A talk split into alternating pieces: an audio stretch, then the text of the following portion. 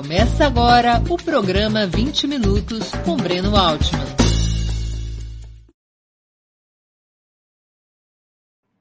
Bom dia! Hoje é 28 de abril de 2021. Está começando mais uma edição do programa 20 Minutos. Nossa convidada do dia é Florência Costa, jornalista e por vários anos correspondente internacional na Índia autora do livro Os Indianos, lançado em 2012 pela editora Contexto, trabalhou em alguns dos mais importantes veículos de comunicação do país. Perguntas à nossa convidada poderão ser feitas através do YouTube ou do Facebook. Basta escrever na área de bate-papo dessas plataformas. Desde já agradeço aos que participarem, especialmente aos que o fizerem, contribuindo com super chat se tornando membros pagantes do canal de Ópera Mundi no YouTube ou fazendo uma assinatura solidária em nosso site. Ou tudo isso junto e misturado. A imprensa independente e Ópera Mundi precisam do teu apoio para se sustentar e se desenvolver. Também não esqueçam de dar o like e ativar o sininho. Isso ajuda a aumentar a audiência do nosso programa. Bom dia, Florência. Muito obrigado por aceitar nosso convite. Bom dia, eu é que agradeço pelo convite.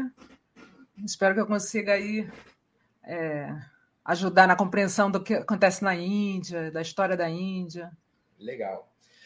Florência, a Índia caminha a passos rápidos para ser a segunda economia do mundo, com um PIB de 2,9 trilhões de dólares em termos nominais, já ocupa a sexta posição no ranking e o terceiro posto em paridade de compra, atrás apenas da China e dos Estados Unidos. Mas essa renda, dividida por 1,4 bilhão de habitantes, a coloca em centésimo, trigésimo, nono lugar uh, em PIB per capita, no final da fila, e em centésimo, trigésimo primeiro lugar em IDH, o índice de desenvolvimento humano, que é usado para calcular o grau de desenvolvimento dos países. A Índia cresce concentrando renda e riqueza sem eliminar a pobreza? Essa é a conclusão que podemos chegar? É, é exatamente. Eu, eu, vou até dar um exemplo do filme que eu acho que está fazendo bastante sucesso aí na Netflix, O Tigre Branco, que eu vou falar no final é, é, que o, o, personagem, né, baseado num livro, mas o personagem principal fala a Índia, se refere à Índia da luz e à Índia da escuridão, né?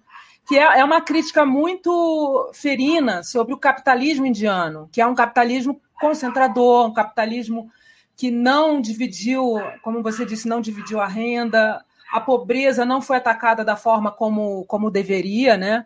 Então, é, eu, por isso que eu acho que vale muito a pena ver esse filme para as pessoas começarem a entender, porque costuma-se é, celebrar muito só os números do crescimento econômico, né? É, a parte da luz, né? A parte da luz, a, a Índia da luz e a Índia da escuridão. A Índia da luz ela é muito celebrada. E essa Índia da escuridão, nem é, nem é toda hora que você vê isso na mídia, na, na corporativa, né, na mainstream mídia. Mas ela é fundamental, né? Não, não, é, eu acho, olha, por exemplo, essa pandemia que está tendo agora, teve uma, um, um, capítulo, um momento, que foi alguns dias atrás, em que os bilionários indianos, que a Índia é o terceiro lugar do mundo com bilionários, né? tem 177 bilionários em dólar. Então, eles fugiram, agora que está pegando fogo lá, eles fugiram da Índia com seus jatinhos, foram para Dubai, foram para a Inglaterra, nos seus, nos seus apartamentos e tal. Isso reflete muito o que é né, o modelo da Índia, né, é, de concentração, de, de, de renda, de, a pobreza, por exemplo. Nossa, as imagens que eu, que eu via lá eram assim chocantes, muito piores do que do Brasil, assim. Eu cheguei lá, acho que é importante dizer, né? Eu cheguei lá em 2006, quando a Índia estava começando a, ficar, a ser muito celebrada na mídia, Newsweek, Times, eh, todas as revistas do Economist. A Índia que, brilha, a Índia que chegou finalmente à globalização e como uma estrela, né? E aí eu levei um choque. Eu fui primeiro para Mumbai, que é a capital financeira da Índia. fica no estado de Maharashtra, na costa oeste. Passei um ano e meio lá.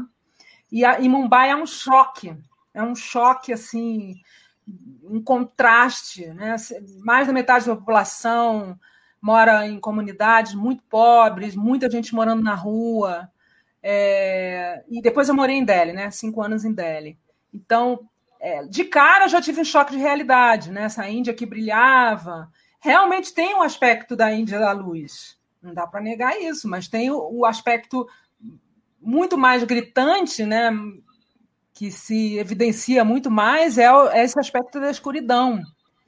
E esse personagem do livro ele fala uma hora assim: é, ou você devora ou você é devorado, porque ele quer dizer como é que é esse, como é que foi esse processo de crescimento da Índia. Porque assim, eu acho que eu tenho que fazer um pouquinho de um rewind, assim, voltar um pouquinho para explicar, né? Uhum. É, a independência da Índia foi em 47 e ela foi liderada pelo Partido do Congresso, que era o partido de oposição a esse partido atual nacionalista hindu de, de extrema direita. E era o partido que, que liderou, né? Liderou o processo de independência, à frente o Jawaharlal Nehru, é, meio de centro-esquerda, assim, ele tinha influências do, do, do, dos movimentos socialistas, mas era mais light, assim, mas tinha. E o Gandhi, Mahatma Gandhi. Então, eram duas, duas personagens mais é, importantes ali daquele movimento.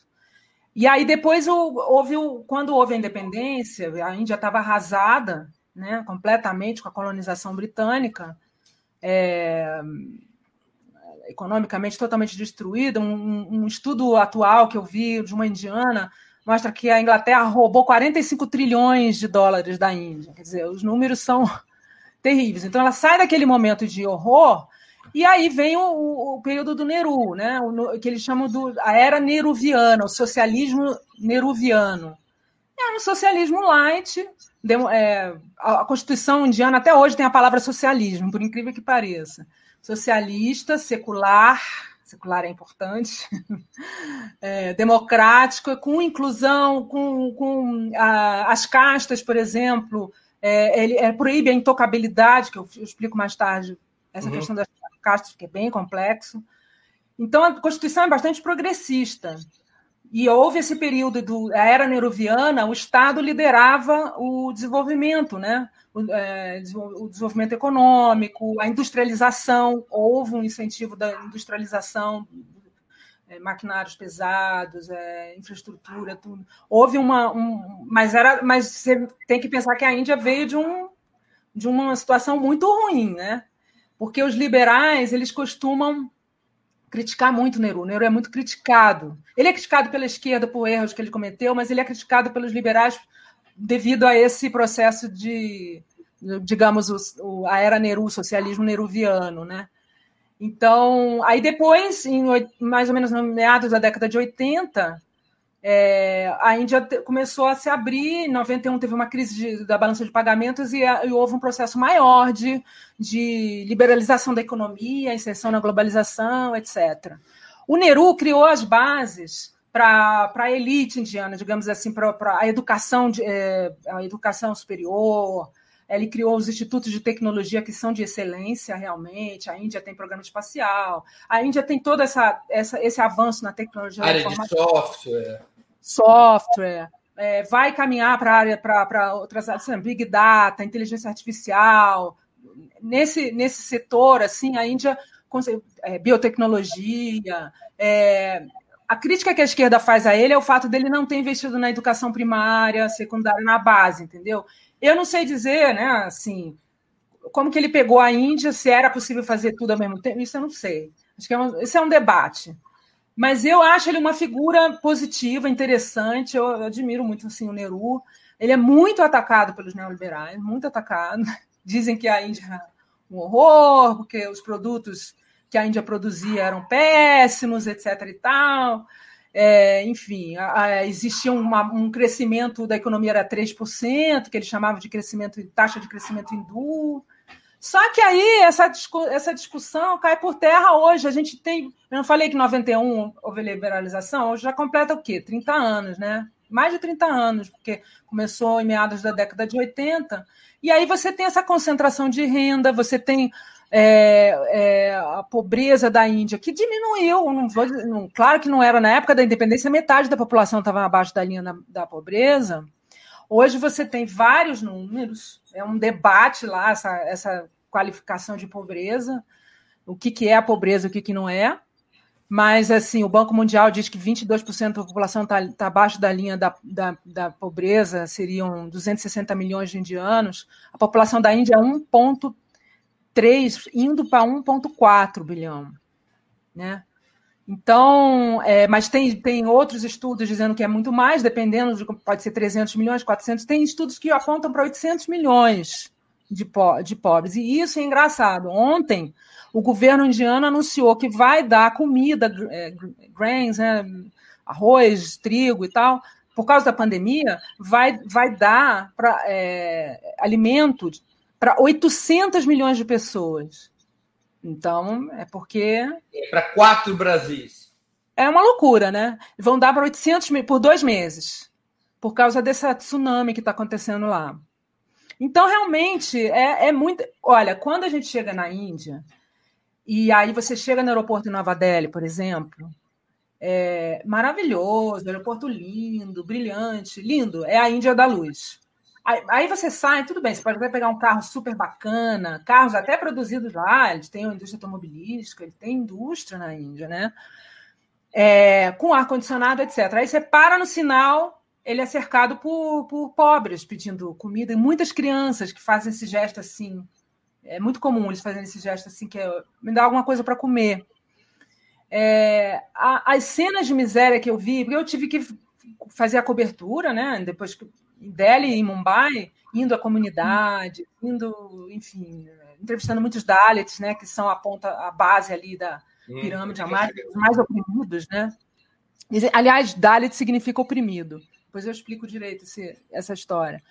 Então você tem, tem, são cenas assim chocantes. Agora, e por exemplo, o trabalhador, eu acho que não sei se você quer. Claro. Pode, pode perguntar, você fala. Não, eu ia perguntar uma pergunta sobre a luz. O que, uhum. que puxa a economia indiana para taxas de crescimento tão elevadas? Os serviços, eles, é, o setor de serviços, ele contribui com 60% do PIB.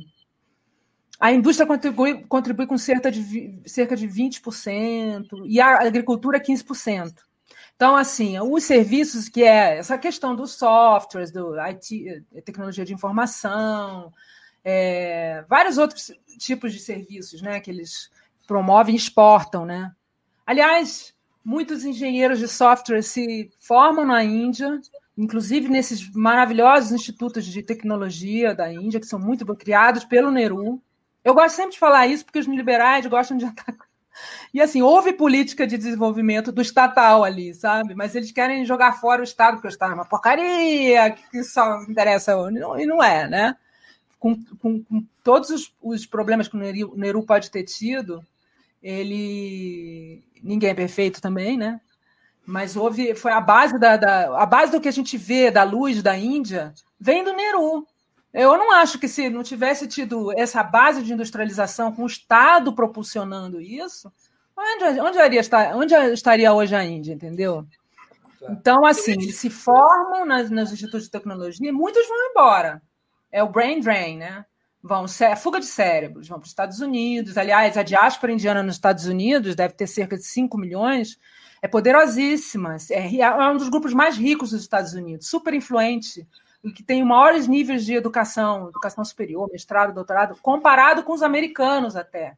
Eles têm, eles têm, eles têm muita grana e muito, e muito estudo, né?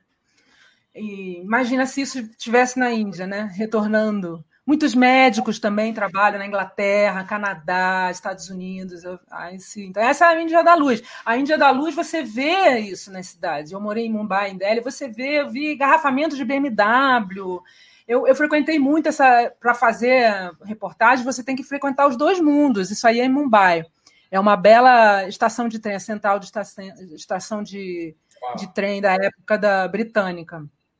É, Esse eu já não me lembro. É um estádio, acho que é um estádio. Não sei. Não, não, bom, Taj Mahal, né? O, o esporte, é... o esporte preferido na Índia é o cricket. É o cricket, que eu tenho vontade de dormir. Até hoje, sete anos na Índia, eu não Chega consegui. Durar o dia inteiro, né? O jogo. Não, às vezes três dias, né? Ah, ah, sabe? Não... Olha, a se algum dia eu reclamo... E dorme no estádio. Não, acho que volta. Eu nunca fiz isso, nem sei dizer. Mas, por exemplo, se algum dia eu reclamei de, de ver debate de futebol, de ficar, sabe, com futebol na veia aqui, eu gosto futebol, mas eu me arrependo, eu me penitencio, estou totalmente errada, porque depois de ver debate de cricket, o pior do cricket é ver o debate, a mesa redonda do cricket. Horas não, ninguém merece. Bom, isso aí. Vem cá, deixa eu fazer uma pergunta. O sistema ah. de castas ainda é estruturante da sociedade indiana? Como é que ele funciona? É, é assim, deixa eu até. Eu, eu, eu, eu, eu fiz um. Eu costumo mostrar essa. Não sei se fica bom mostrar, mas. Sim, sim, sim. Ui, pronto. pronto. Vou mostrar assim. É que eu não sei se fica certinho. Tranquilo. Essa, essa pirâmide é uma pirâmide tradicional para explicar muito, ampla, assim, muito amplamente o que, que é. Tem o amarelinho, o azulzinho, o verdinho são as castas altas, digamos assim. E esse laranja e o vermelhão são as castas intermediárias e, e baixas. E aqui os Dalits, que são os oprimidos, estão abaixo de tudo, nem na pirâmide estão. Eu vou explicar assim. É uma, um sistema que é. é Você vai explicar de baixo para cima ou de cima para baixo? Você vai explicar Oi? de baixo para. Você vai explicar de baixo para cima ou de cima para baixo? Bom, eu posso explicar. Você quer que eu mantenha aqui a. Não, não, não. Você vai não, mostrando não. conforme você, você achar melhor. É, primeiro eu preciso dizer o seguinte: que é, é, ela tem 2.500 anos, o início desse processo, é um processo longo, então é muito arraigado. Porque, assim, a Índia, ela, ela, ela é muito complexa de explicar por, até por causa da sua antiguidade. Ela tem 5 mil anos de, de é, civilização. A primeira civilização, mesmo, é, surgiu por volta de 2.800 a 3.000 anos, antes de Cristo. A civilização do Vale do Rio Indo, ou, a, ou civilização Harappa. Os, os sítios arqueológicos estão basicamente na área do Paquistão, norte da Índia. Era uma civilização super avançada, assim, com casas, com banheiro, sistema de esgoto que muitos vilarejos hoje não têm. Com os tijolos usados nas casas, os britânicos depois usaram para a construção da ferrovia, das ferrovias, sabe? Quer dizer, é uma história. Ninguém sabe como desapareceu, dizem que foi mudança climática, enchente ou seca. Desapareceu por, vo... aí, por volta de 1500 anos, surgiram as... surgiu, começou a surgir a era védica, que eram as tribos de, da Ásia Central arianas, e aí esse termo é linguístico, não tem nada a ver com aquela distorção nazista que eles se utilizaram de alguns símbolos indianos, né? inclusive a suástica, que é um, um símbolo positivo, eles se utilizaram. Aí vem essa civilização védica, com os Vedas, ele vem de, da, Ásia Central, tem uma língua próprio sânscrito, que tem relação com as línguas europeias. Então, eles vieram de fora trouxeram cavalo para a Índia, etc. E, e, começaram a desenvolver, a, a, entraram na Índia, e na Índia existiam habitantes originais, que eram os, os indígenas, né? E eram mais escuros, e, esse, e, esses, e essas tribos eram de cor de pele mais clara. E aí começa a dominação. E começa essa questão do sistema de castas, começa nessa época da era védica, né? eles têm seus próprios deuses relacionados à natureza, eram deuses diferentes do que são reverenciados hoje. É, enfim, aí começa isso e com o tempo vai, vai se estruturando, com séculos assim. E aí é, é relacionado às profissões. Então, por exemplo, eu vou começar de cima, que é mais fácil. Os brahmanes, eles são relacionados tradicionalmente a questão do, da religião, sacerdotes, por exemplo, era tudo monopolizado por eles. A transmissão do conhecimento, é, o conhecimento que era, por exemplo, o sânscrito, eles, eles é que ensinavam, né? E aí depois a segunda, que é o azulzinho, é os, são os chátrias. Os chátrias é o poder, é o poder político. É, eu vou dar um exemplo de pessoas famosas, por exemplo, de, de Brahmani, o, o Neru, que eu falei ainda há pouco, era Brahmani, um Brahmani da Caxemira, um super Brahmani lá de uma família brahmane. O, e, e, o Kshatriya, um, um Kshatriya super famoso é o Buda. O Buda era um príncipe, né? Então ele era um. Quem, quem é o quê? Como? Quem diz quem é o quê? Quem que estabelece? Então, essa, essa, essa estrutura, ela foi, ela é hereditária, hereditária. e ela, e ela foi, foi, ela, ela nasceu pela, pela, pela ocupação, né? Do, qual é o, é, o sistema de, de, de, profissões, assim. Entendi. E foi, e foi se estabelecendo por, dessa forma é, hereditária, com casamentos arranjados é, em, dentro das castas, né? É como se fosse um título mobiliário, você herda de pai. É, passa de pai para filho e você não foge disso. Se você nasceu Brahmani, Kshatriya ou Vaixá, Vaixá esse verdinho, que é, são os comerciantes, são as três castas altas. Que, por exemplo, os casamentos são menos complicados entre esses três. Não tem problema. O problema é quando os casamentos vão para mistura, né? As categorias. Esse sistema é constitucionalizado? Não. A, a casta não está. Inclusive, a Constituição 50, ela, ela proibiu a intocabilidade, ela, ela uma das figuras mais importantes desse processo da, da, da, da, Constituição de 1950, que foi o pai da Constituição, foi o, líder, o maior líder dos Dalits, que é o Ambedkar, que eu, talvez tenha a foto dele aí.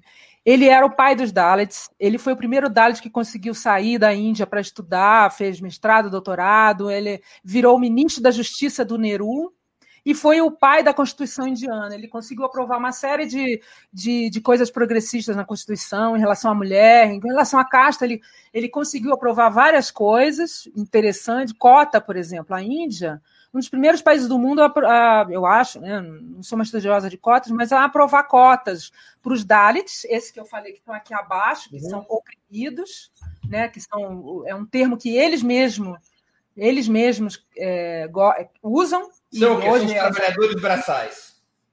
É, não, os trabalhadores braçais são essa parte vermelha aqui. Então, que é o que eu estava falando. Né? Os brahmanes, os chátrias, que é o poder, né? E o poder militar, poder político. Os marajás eram chátrias. Né?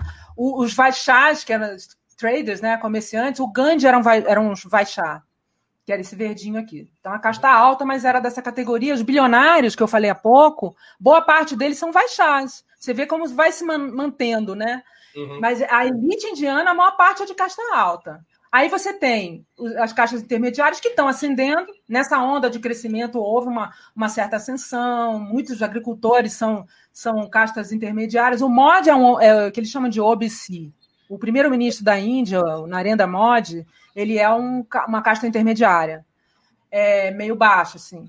E aí o Mas, vermelhão baixo, os chudras, né? Casta intermediária, essa casta intermediária laranja ela é de que é composta por pessoas de que profissão? É, é difícil. Eu tenho centenas de castas, né? Milhares de castas, aliás. Ah. É difícil dizer. Assim, a gente pode estar na agricultura, pode estar em vários, em vários, porque hoje a economia é sofisticada, né?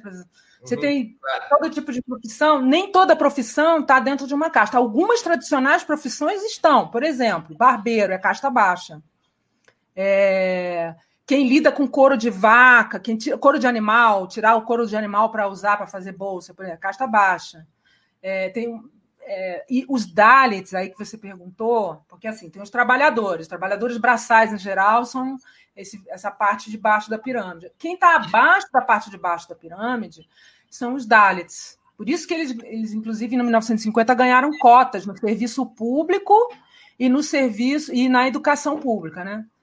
Mas eles é... são. Hã? Profissionalmente, os Darwin são o quê? São pessoas eles sem trabalho.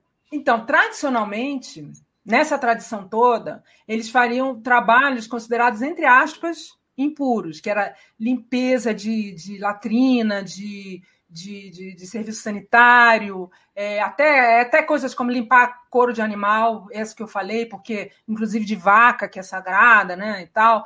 É, é, esse tipo de trabalho que religiosamente se considera impuro. Só que com as cotas, eles, ele, houve uma ascensão dos Dalits, né? não, não total. A situação é, é, ainda é ruim, mas houve uma a galera, o pessoal que ascendeu foi pelas cotas, porque eu acho que se não tivesse, não ia acender. O problema é que as cotas ainda não chegaram nem no serviço no, no, no, na parte das empresas privadas que é uma reivindicação e que não que o, as empresas não querem, né? Então ficou no serviço público, Quando você ouve as histórias dos Dalits que ascenderam, e eu entrevistei vários, eu entrevistei milionários Dalits. Olha só, milionário. Só que eles é, ascenderam, quando você ouve as histórias deles, os pais, os avós entraram para o serviço público. Aí eles conseguiram fazer a universidade, abriram negócios, só que até hoje eles sofrem esse preconceito por causa. Como é que você identifica casta na Índia? Não é pela aparência, é pelo sobrenome. Entende? Então, é, os Dalits, muitas vezes, esses empresários, um deles me contou que ou botam sobrenome neutro, tem alguns sobrenomes indianos que você não que são neutros, é, ou tira, né? E aí você não, ele não teria problema, vamos supor, para fechar contrato, para pegar empréstimo em banco, porque rola muito preconceito, principalmente na, no interior da Índia. Aí quando você chega na Índia e fala assim, pergunta para um indiano lá em Delhi, Mumbai, da classe média, classe média alta, tem problema de casta? Muitos deles vão dizer, não, imagina, não tem ser, passado e tal. Igual o brasileiro de classe média que fala que não tem racismo. Uhum entendeu? Não é assim. Aí eles falam assim, só no interior, só na Índia rural. Sabe quantos por cento da população indiana vive na Índia rural? 70. Então, só na Índia rural, 70%. Que é mais grave, né? Ali, o, o, a situação é mais grave. Tem vilarejo só de Dalits, eles realmente só. Agora, você diz que as castas não podem ser, não, não, são identificadas pela cor da pele, não é não, pela aparência. Não, não necessariamente. Assim, é, talvez os Dalits tenham uma predominância de pele mais escura, mas eu, assim, tem, tem gente de casta alta também com pele escura. Eu conheci Dalits de pele clara. É, não é por isso que você não, você não consegue. É pela origem social, não é um sistema racial. É. É, é o. É, o, é exatamente. E é, você, você identifica pelo sobrenome. Então, por exemplo, é de mau tom você chegar numa, vamos supor, numa Delhi, nessa Delhi aí, da, da, das grandes cidades indianas, você chegar, conhecer alguém e falar qual é seu sobrenome. Quer dizer, um estrangeiro tudo bem, né? Mas assim, um indiano que pergunta para o outro um sobrenome, assim, dependendo da forma como pergunta. Para saber de que casta É para saber qual é a casta. Se ele já sabe que a outra casta é alta, não vai ter problema. Mas se, se for Dalit ou se for uma casta, aí vai criar um constrangimento. É um sistema classista, não é um sistema étnico. É. Não, não é étnico, é classista mesmo. Mas só que foi estruturado agora. Agora, claro, qual é o papel da religião nisso? Então, é, é, houve, é, é, por isso, quando eu falo dos Dalits, né, de ter essa questão da impureza, ele está relacionado a, essa, a esse código. Tem um código de, que foi escrita muitos séculos atrás e que especifica os papéis de cada um, etc. e tal.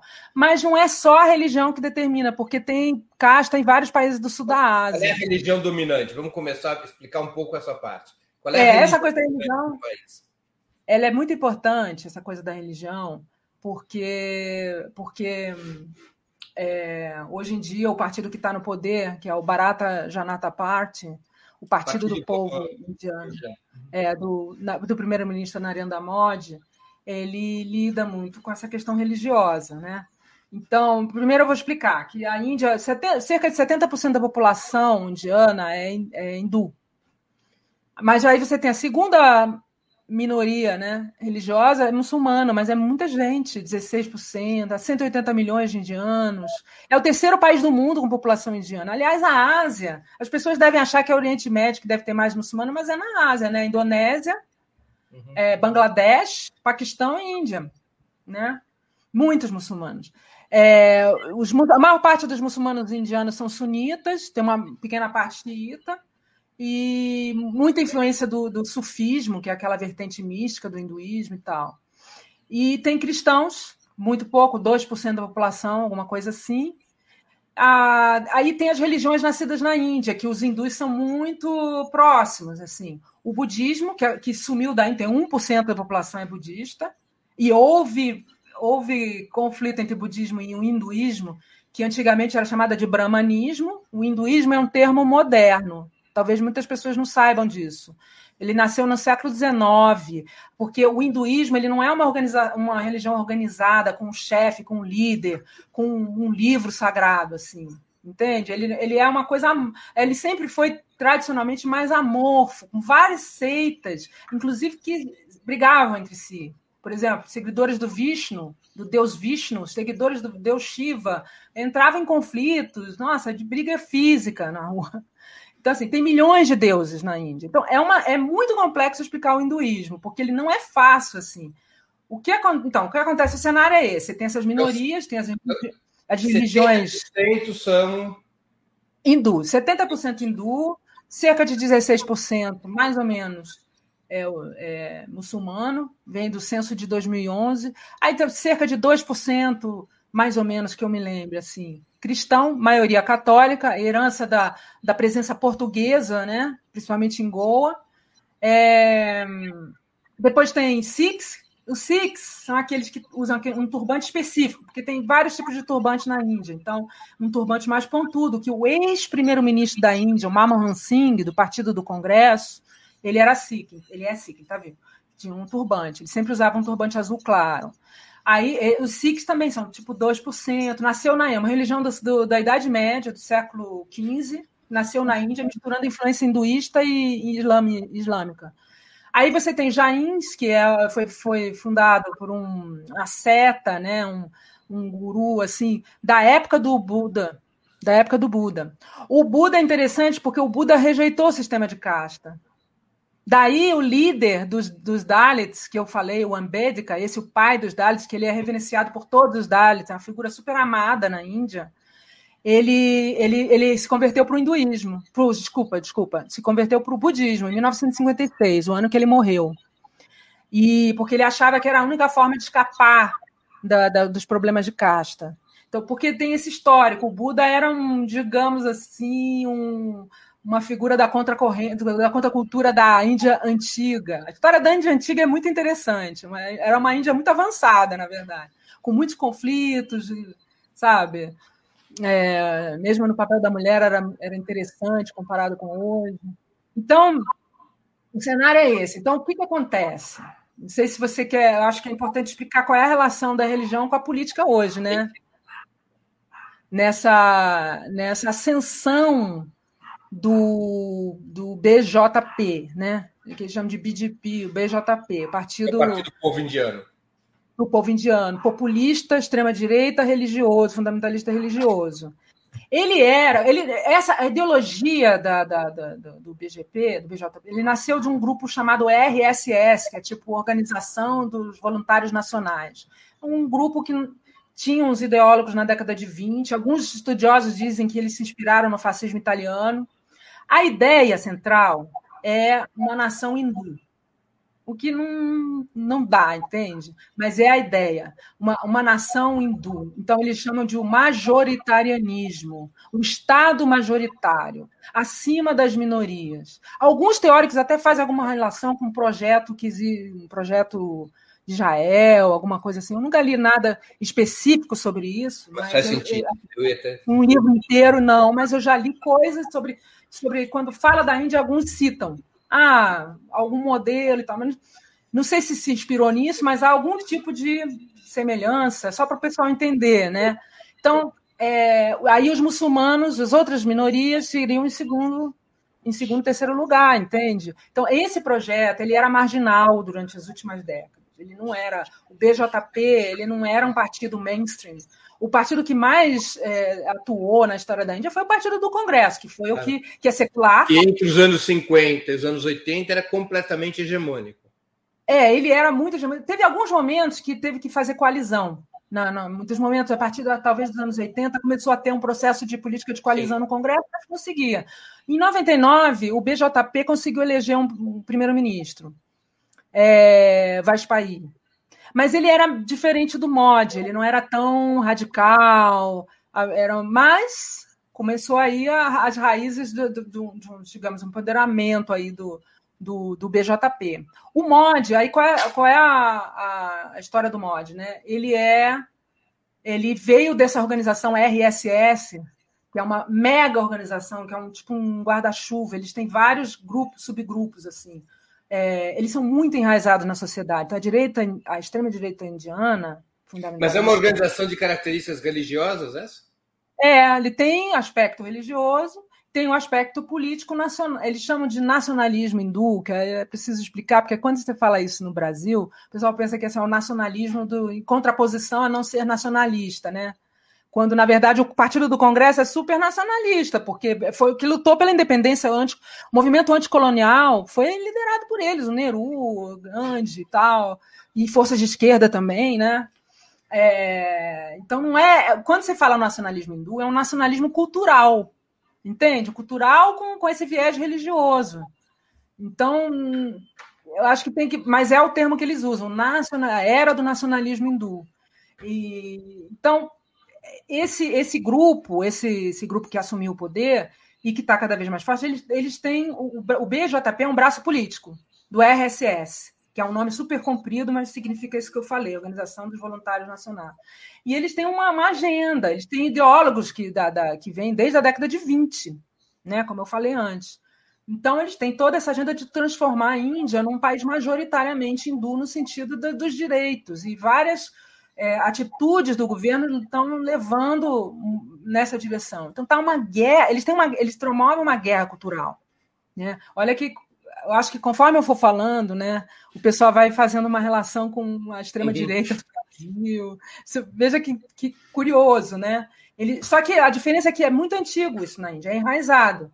Essa questão do secularismo, que foi promovido pelo Nehru, pelas forças progressistas, pela Constituição, ela sempre teve ali grupos embaixo, ali debaixo do, tapete questionando, entendeu? Os muçulmanos sempre ficaram numa situação de ter que provar que são indianos, que gostam da pátria. Quando tem, por exemplo, jogo de cricket, que o cricket é a paixão deles, né? É o futebol deles. Então, por exemplo, Índia e Paquistão, final de Índia e Paquistão no cricket para tudo para tudo. E aí, assim, é muito tradicional, assim, as casas muçulmanas nas comunidades pobres botam bandeira da Índia para dizer, olha, eu estou torcendo pela Índia, entende? tentam reforçar isso até Porque por uma o Paquistão é um país majoritariamente muçulmano. Majoritariamente. Quando houve a partilha da Índia em 1947, a elite muçulmana da Índia foi para o Paquistão. Por isso que, por exemplo, os muçulmanos hoje na Índia eles têm níveis sociais muito baixos, até muito já vi estudos dizendo que está abaixo dos Dalits, em termos de educação, em termos. Sabe, eles, eles, é, então, eles têm uma situação muito, muito, muito desfavorecida. E estavam discutindo até cota para muçulmano na época do Partido do Congresso. Então, por isso houve Porque essa na independência, o objetivo das forças anti-britânicas era um só país, não é? Era. Mas aí a partilha da Índia, de acordo isso. com muitos estudiosos, estudiosos por uma iniciativa do Império Britânico para dividir o poder da Índia. É, o Império Britânico todo o tempo dividia, inclusive por castas, por religião. Eles, tradicionalmente, os indianos, antes, na época da, da, antes da colonização, não existia muita diferença entre essa coisa de eu sou hindu, eu sou muçulmano. A Índia foi, foi, ela teve vários imperadores. Vocês mostraram aí a foto, muçulmanos, né? Vocês mostraram a foto do Taj Mahal, que é o principal símbolo né, da, da Índia, que é um mausoléu construído por um imperador muçulmano, Shah Jahan. Ele construiu para a esposa dele, a Montaz Mahal, a favorita lá do Harém, né? E que morreu no parto, no 14 filho. E aí, é, esse monumento maravilhoso, o maior símbolo da Índia, isso mostra a mistura da cultura indiana. É muito importante dizer isso. Porque o que, se, o que, o que o governo pretende, esse governo nacionalista hindu, pretende mostrar né, para o mundo e para tudo, que, é, que a Índia é hindu. Não é verdade. Né? A Índia é hindu, mas é outras coisas também. Então, a cultura indiana, principalmente no norte da Índia, tem uma forte influência persa. Tu, as roupas, a comida, a música, a poesia, a literatura, é, é muito forte a, influ, a, influência persa. E os, os imperadores muçulmanos dessa era do Taj Mahal, que eu chamo, né?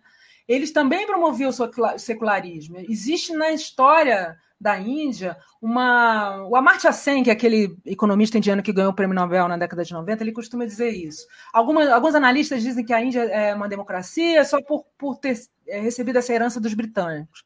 Não é verdade. Desde antes de Cristo, 200 anos antes de Cristo, existia um imperador, Ashoka o Grande, que era budista, ele, ele promovia debates, havia uma, toda uma política de tolerância, ele, ele estabeleceu o primeiro estado de bem-estar social, talvez, do mundo né? É, ele era muito avançado, ele era uma figura muito interessante. Durante mil anos, o prevaleceu. Depois saiu, foi para a China, foi para o Oriente e, e hoje só tem um ponto tanto por cento de budista na Índia. Então, a, a Índia é uma mistura de, de, de influências. Quando eles querem. Eles, o, o projeto nacionalista hindu, que é importante as pessoas entenderem, eles tentam vender um pacote fechado do hinduísmo assim, eles, eles organizaram um pacote como se fosse um. onde eles dão um papel especial para determinados deuses. Por exemplo, eu vou dar um exemplo. Há um casamento, há um casamento entre essa relação com o hinduísmo e a tentativa de criar uma narrativa a favor das políticas liberais? Sim, é. Eu acho que há, o projeto que tem hoje, para fazer uma coisa bem resumida, é o capitalismo concentrador, é o, sem dúvida nenhuma, mais acirrado do que na época do Partido do Congresso, né? Porque é importante dizer que o Partido do Congresso, apesar de ter nascido, nascido assim de centro-esquerda e tal, hoje tem uma lenda urbana lá na Índia de que o Partido do Congresso é de centro-esquerda, mas eu acho que é lenda urbana hoje, né? É, ele é de centro. E, e, a implementação das políticas neoliberais foi na época do Partido do Congresso. Né? O, o ministro das Finanças, que 91, que participou da, da, da que idealizou tudo, foi o Manmohan Singh, o ex-primeiro-ministro. Então, é, capitalismo concentrador, neoliberal, é, o conservadorismo social, e aí você pega vários aspectos. Ah, daqui a pouco eu falo dessa figura, ele é maravilhoso, essa figura aí. O fundamentalismo religioso hindu e o apoio da mídia, mídia corporativa e mídias sociais, porque eles são muito hábeis nisso. Então, há essa mistura. Se você quer resumir o que está acontecendo hoje, é isso. E uma guerra cultural travada na, na, no WhatsApp. A Índia é o maior, é, o país que mais tem, tem. São 450 milhões de usuários, é o maior do mundo. São 760 milhões de celulares. Imagina isso. Foi muito usado na campanha. O Modi foi o primeiro governante a governar pelo Twitter. Ele ganhou, só para o pessoal entender, ele ganhou em 2014, a primeira eleição. Uhum. Ele não veio do nada, ele era um ministro-chefe, tipo governador do estado do Gujarat, que era um estado razoavelmente bem desenvolvido na Índia. Só que aí ele fez uma aliança muito forte com o capital, com as grandes corporações. A Índia tem grandes corporações multinacionais, né? É, e que dão aí é que está o problema do capitalismo indiano é que gera pouco emprego, né? Esse, esse é um fenômeno que é característica que, da indústria da alta tecnologia, do software. É, gera muito pouco emprego. Esse é o principal problema, porque você, você, eles incentivam a indústria, mas e aí? Porque metade da, da, da força de mão, da, da, mão de obra indiana é da agricultura. Entende? Que, que a agricultura contribui com 15% do PIB e emprega 50% da, da mão de obra. A indústria, 20%, emprega 20%, e o setor de serviço que contribui com 60% do PIB, é super importante, né? Na contribuição do PIB, emprega 30% da, da força de trabalho. Então, olha, olha as contradições. Essa equação ela não fechou, entende? Então, é, é, muito importante. Aí você, você, você entender, inclusive, que o projeto do MOD ele, ele acirra mais, mas é uma continuação, digamos Agora, assim. Mas é uma guerra cultural contra quem? Então, uma guerra cultural, assim, olha ali, a gente vai também fazer uma viagem aí, fazendo alguns paralelos, né, de vez em quando. É, o projeto da extrema-direita hindu, indiana, ela vem de muito mais tempo, da década de 20, etc e tal, não, não, não. e desde sempre, e aí você lembra do, tra do, trama, do trauma da, da partilha da Índia, da, da, dos riots, né, dos protestos muçulmanos hindus, desde sempre teve essa noção, nós queremos a Índia para nós mesmos. Aliás, foram os grupos fundamentalistas hindus que mataram o Gandhi, assassinaram o Gandhi, claro. porque ele queria uma Índia secular que abrangesse os muçulmanos. Então, eles têm esse projeto de alijar, ser uma, uma, uma segundo cidadão de segunda categoria, digamos assim. Ah, deixa, deixa, eu colocar. Perdão, ah, perdão. Pode falar. Eu, eu falo demais assuntos, também não, é que são tantos assuntos que. É muita coisa. É. E é complicado de explicar. Então, por isso que eu vou falando assim, porque vai vindo um monte de informação, sei, mas vai lá, organiza aí.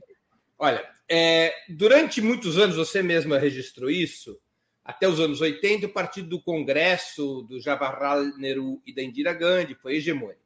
Depois, passou a ter no Partido Povo Indiano, de direita, um rival, Partido dos anos 80, e atualmente é esse partido que governa o país com Narendra Modi. Modi. O sistema político indiano, na prática, em termos nacionais, é bipartidário? Não. Eles têm esses dois partidos, o, o, o Partido do Congresso e o Partido BJP do MOD, mas a partir, acho que de meados da década de 90, alguma coisa assim, a ascensão dos partidos regionais. Porque ah, eu esqueci de falar, é tanta coisa que é difícil, mas olha só. A Índia é um subcontinente. Então, são os estados, eles são como. Ele é mais variado do que a Europa. Vamos dizer assim, Portugal e Alemanha Entende? Não é variado, não é. A, a, diversidade da Índia é muito maior do que Portugal e Espanha. É como se, por exemplo, no sul da Índia eles falam uma língua que seria o equivalente para a gente ao chinês. Você não entende absolutamente nada. Se você vem do norte da Índia e fala hindi, que é a principal língua, mas falada por 40% da população, no sul da Índia eles não, ou não gostam, ou não querem, e falam uma língua que você não entende absolutamente nada. Então, Estou dando esse exemplo para dizer qual é a diversidade, né? A diversidade da, do, do, do, do, país que reflete na política. Então, tem partidos, grandes lideranças regionais. Por exemplo, agora está tendo eleição nos estados. Então, tá, a maior guerra eleitoral que está tendo agora, e que está ligada a esse problema da pandemia, porque está tendo é, rally, como é que fala? Comício, é, num dos estados, West Bengal, Bengal Ocidental, cuja capital é a cidade de Calcutá, famosa, né? é uma líder, é uma ministra-chefe mulher, líder lá. É uma liderança de muito tempo, que é combate o mod, né? E, então você tem vários partidos regionais, é uma equação ali. O problema é que o BJP se tornou forte em 2014. Ele ganhou a eleição com maioria, faz coalizão, mas tem maioria. E em 2019, quando eu fui lá, até acompanhei, 2014 eu não acompanhei, mas 2019 eu acompanhei passou o rodo no parlamento. Ele ganhou com maioria, assim, o parlamento tem 580, 550, não me lembro agora quanto que tem.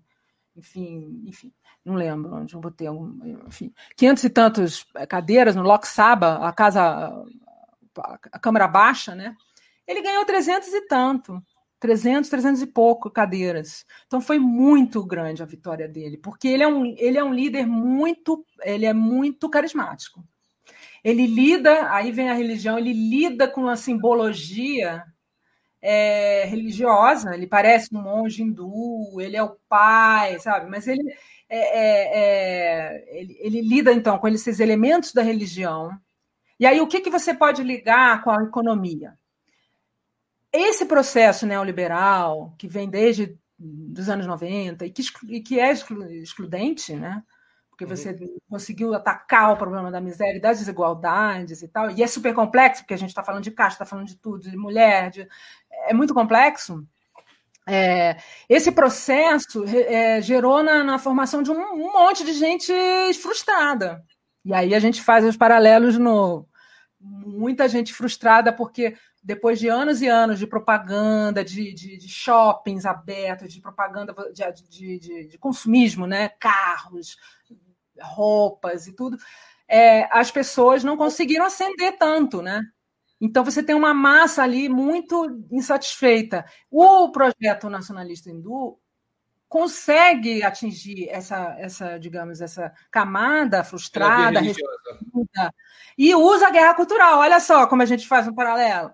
Usa guerra cultural e aí faz o quê? É, cria inimigo que não tem. Muçulmano não é inimigo.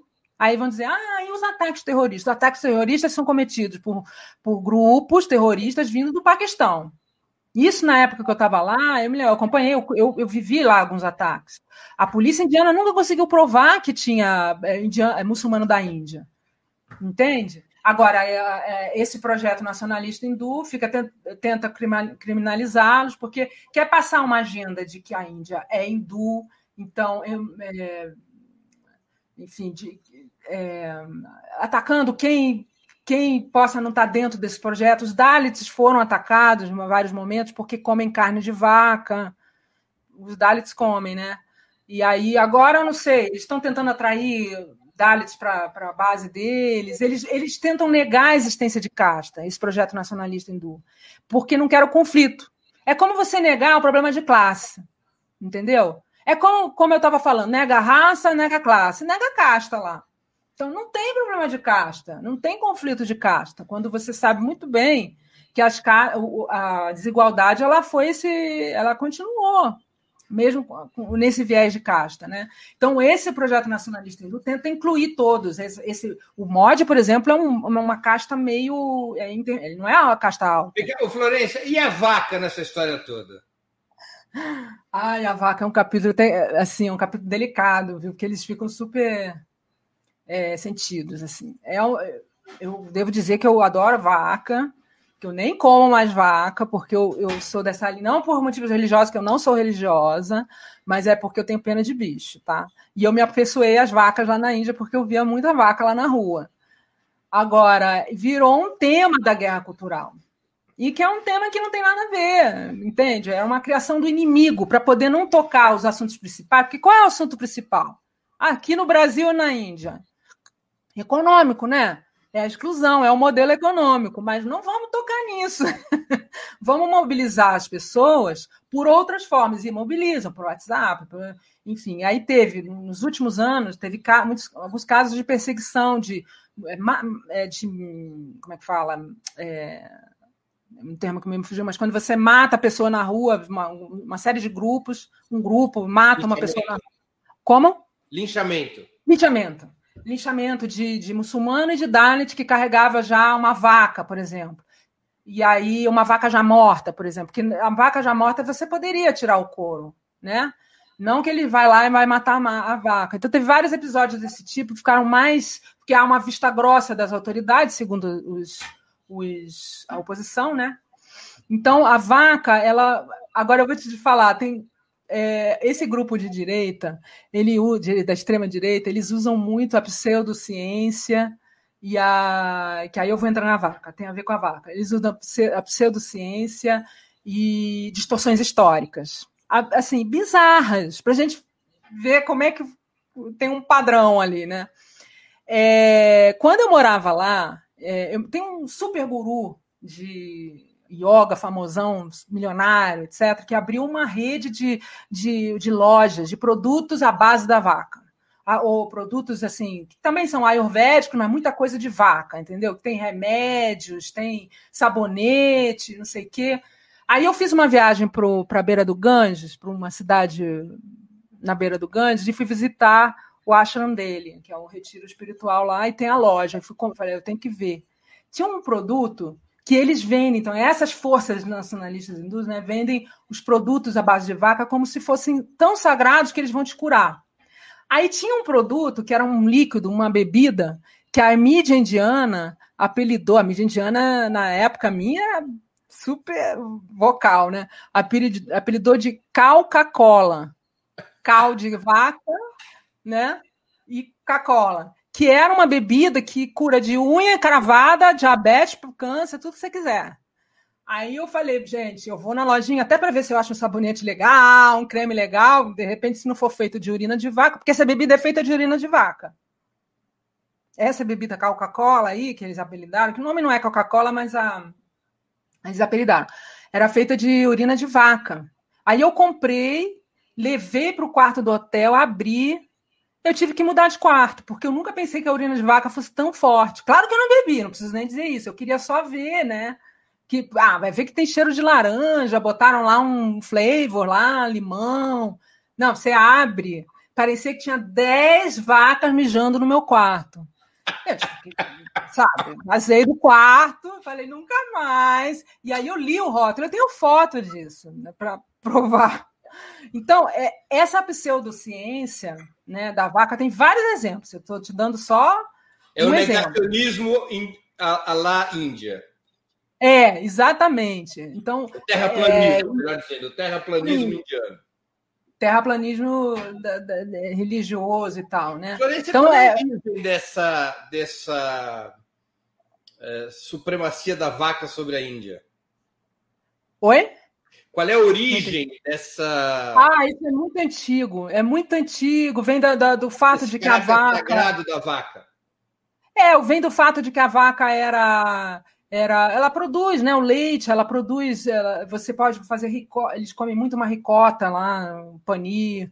É, o ghee, né? O ghee é, é a manteiga clarificada que é super considerado lá na Índia, se usa nas comidas religiosas. Tem essa origem da mãe é, é, a mãe bondosa, tem, tem toda essa origem. Mas na antiguidade, os historiadores que sofrem muito na Índia, eu estou falando historiador, historiador de verdade, de categoria, né? Eles dizem que já que se comia carne de vaca na antiguidade. Né? E aí você pode imaginar o tipo de ataque que eles não sofrem, né? Porque a distorção da história, e isso a gente também faz o nosso paralelo aqui, ela é direta no, no, no, projeto Indutva. Aliás, eu queria lembrar, existe um nome para esse projeto, é Indutva, é, é, a ideologia que, que rege esse projeto nacionalista e, hindu. E por que, que as camadas, as castas mais baixas podem comer carne e as mais ricas não? Porque, não? É, como elas são mais pobres, né? Elas comem o que. Então a vaca morreu, vai comer a vaca que tem lá. Mas não podem matar então, a vaca para comer. Não, ainda vários estados é proibido. Alguns são, alguns é estados têm. É, o Gujarat, por exemplo, que é o estado do mod, é, é super radical. Agora, tem estados que se come, mas agora está muito complicado, é diferente da minha época. Eu morei lá até 2012, né?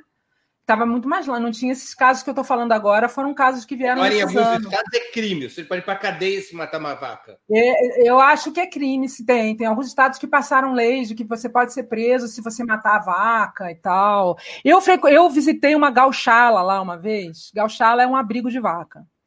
É, de templos, templos hindus têm umas gauchalas. E aí, lá dentro, assim, dezenas de vacas com, com como é que fala? Não é ar-condicionado, é ventilador assim, elas super com comida, ventilador, super bem. Elas têm uma situação melhor do que muitos pobres lá, né? E aí eles soltam as vacas no final do dia para comer. Aí elas comem lixo, no final acabam doentes com plástico no estômago. Também tem esse lado, né? Eu ficava com pena delas. É, enfim, esse é um símbolo que eles se apegaram, entende? Por exemplo, eles se apegaram a, a determinados deuses, construíram um pacote hindu que não é real, o hinduísmo, como eu te falei, é muito diverso e, e, por exemplo, ressalta a importância, por exemplo, do deus Hanuman. Eu vou dar um exemplo que, tá, que, que, que eu vou falar do Bolsonaro. Por que, que eu vou falar? O deus Hanuman é um deus do hinduísmo que, que personifica força, coragem, e ele, ele é um personagem do Ramayana, que é um épico hindu. Ele é muito querido, é um deus muito querido. Ele é nada, não tem nada a ver com a política, entende? Só que eles usam o deus Hanuman e o príncipe Rama que é o herói do Ramayana, para é, glorificar e tentar atrair essa, a, a, base né, num hinduísmo glorioso.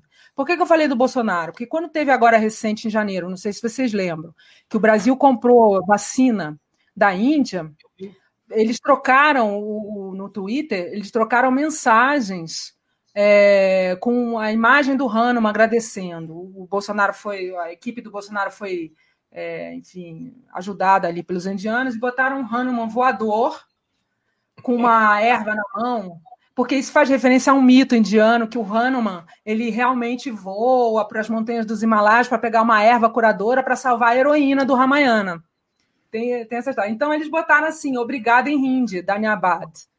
Na, no Twitter, o Bolsonaro, o, o, a conta lá, o post dele bota assim: obrigado, mod, não sei o que, por ter dado aquelas vacinas da AstraZeneca lá no início.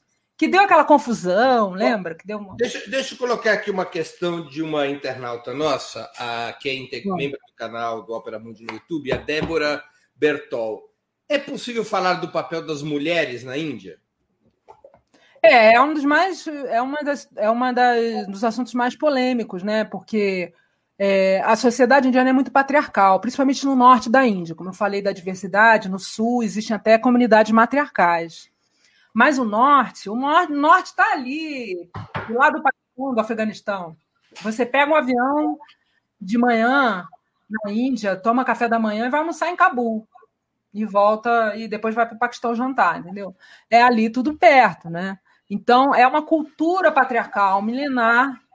E o projeto também nacionalista hindu, ele, ele é conservador social, então ele procura manter mais ainda assim um, um conservadorismo com relação ao controle da mulher. Por exemplo, é, existe um projeto deles, que eles, uma, uma, muito super polêmico, que eles chamam de Love Jihad, que é o. Eles dizem, eles acusam os muçulmanos de, ter, de atrair as mulheres hindus para casar, entende?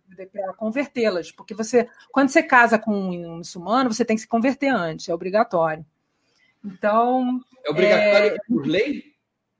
Não, pela tradição muçulmana. Eu não entendo muito. Eu tenho uma amiga americana que casou com um muçulmano da Caxemira, uma jornalista. E ela, fez, ela passou por um processo de conversão assim, tipo, ah, converto, tudo bem, assim, não liga muito. Ela é de família cristã até. Mas, enfim, é, existe é, esse projeto, essa questão da mulher, ela é, então ela tem essa questão cultural. Né? Governo, os governos mais progressistas tentaram atacar de várias formas, eles têm projetos, até hoje também tem, não, não se cortaram projetos. Por exemplo, de dar incentivo para as famílias terem meninas, não abortarem, porque isso é uma praga lá na Índia de abortar menina. Por isso que eles proibiram uh, o exame de para saber o sexo do bebê. Você não pode saber, teoricamente, né? tem essas coisas debaixo da lei ali é Depende, né? Você pode conseguir saber, mas no geral você não, não pode Foi saber. proibido o exame para ver qual era o sexo do bebê. É, porque o que estava acontecendo? A Índia tem menos mulher, tem uma taxa de 890 a 900 mulheres por mil homens, diferente de outros países, né? Diferente da maioria esmagadora dos países. Então, e por quê? Porque não se na, na tradição indiana não, não é você ter muita menina, eles não querem ter muita menina, preferem ter menino, porque a menina, depois você vai casar. Aí é que tem tá, a tradição é muito forte. A menina tem que dar o dote. E o dote não é nada barato. Na classe média, né? As, as famílias muito pobres, você vê muita menininha na rua.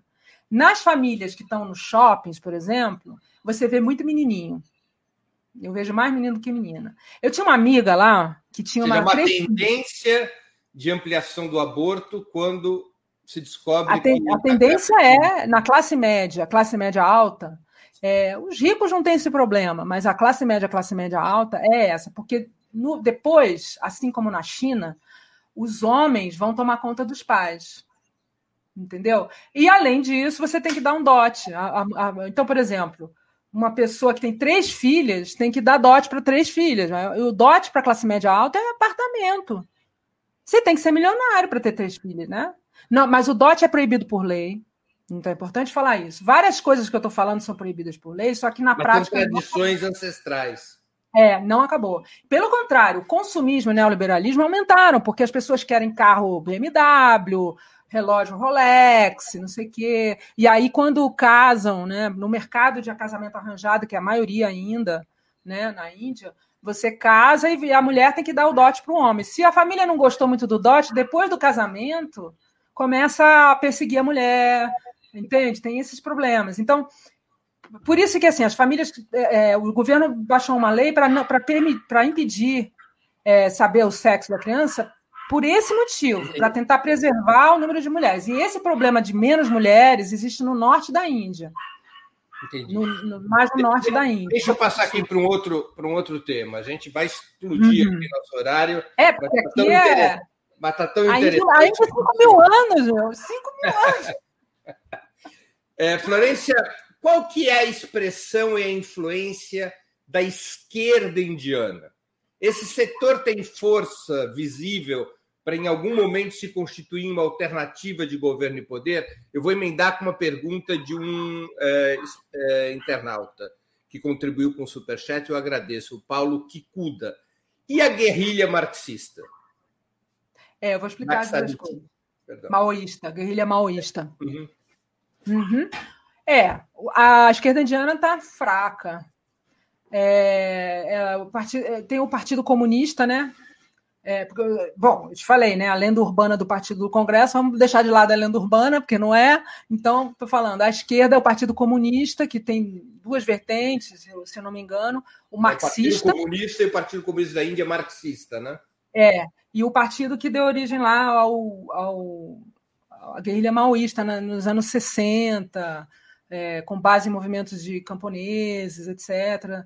É, primeiro eu falo, então, deixa, da guerrilha, deixa eu falar primeiro da guerrilha. A guerrilha existe até hoje, mas ela está menos forte do que na época que eu morava lá. Mas se bem que outro dia eles fizeram um ataque lá, mataram 30 policiais. Onde eles existem? No coração da Índia mais abandonado, estados de Jharkhand, Chhattisgarh, são estados onde tem muita população tribal. Lembra que eu falei que na, na, na antiguidade indiana vieram os tribos arianas e aí encontraram os tribais aqui e tal?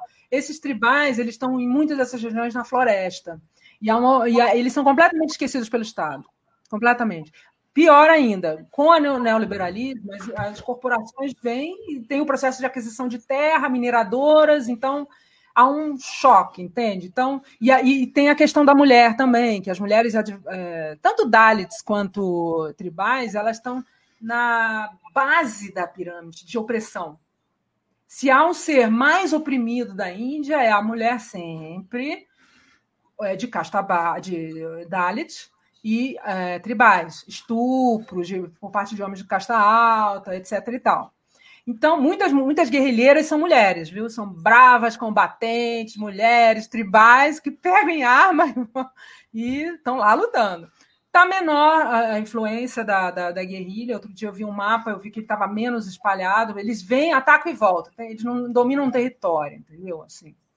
Agora, é, é, a, o Partido Comunista Marxista não aderiu a essa vertente de fazer guerrilha.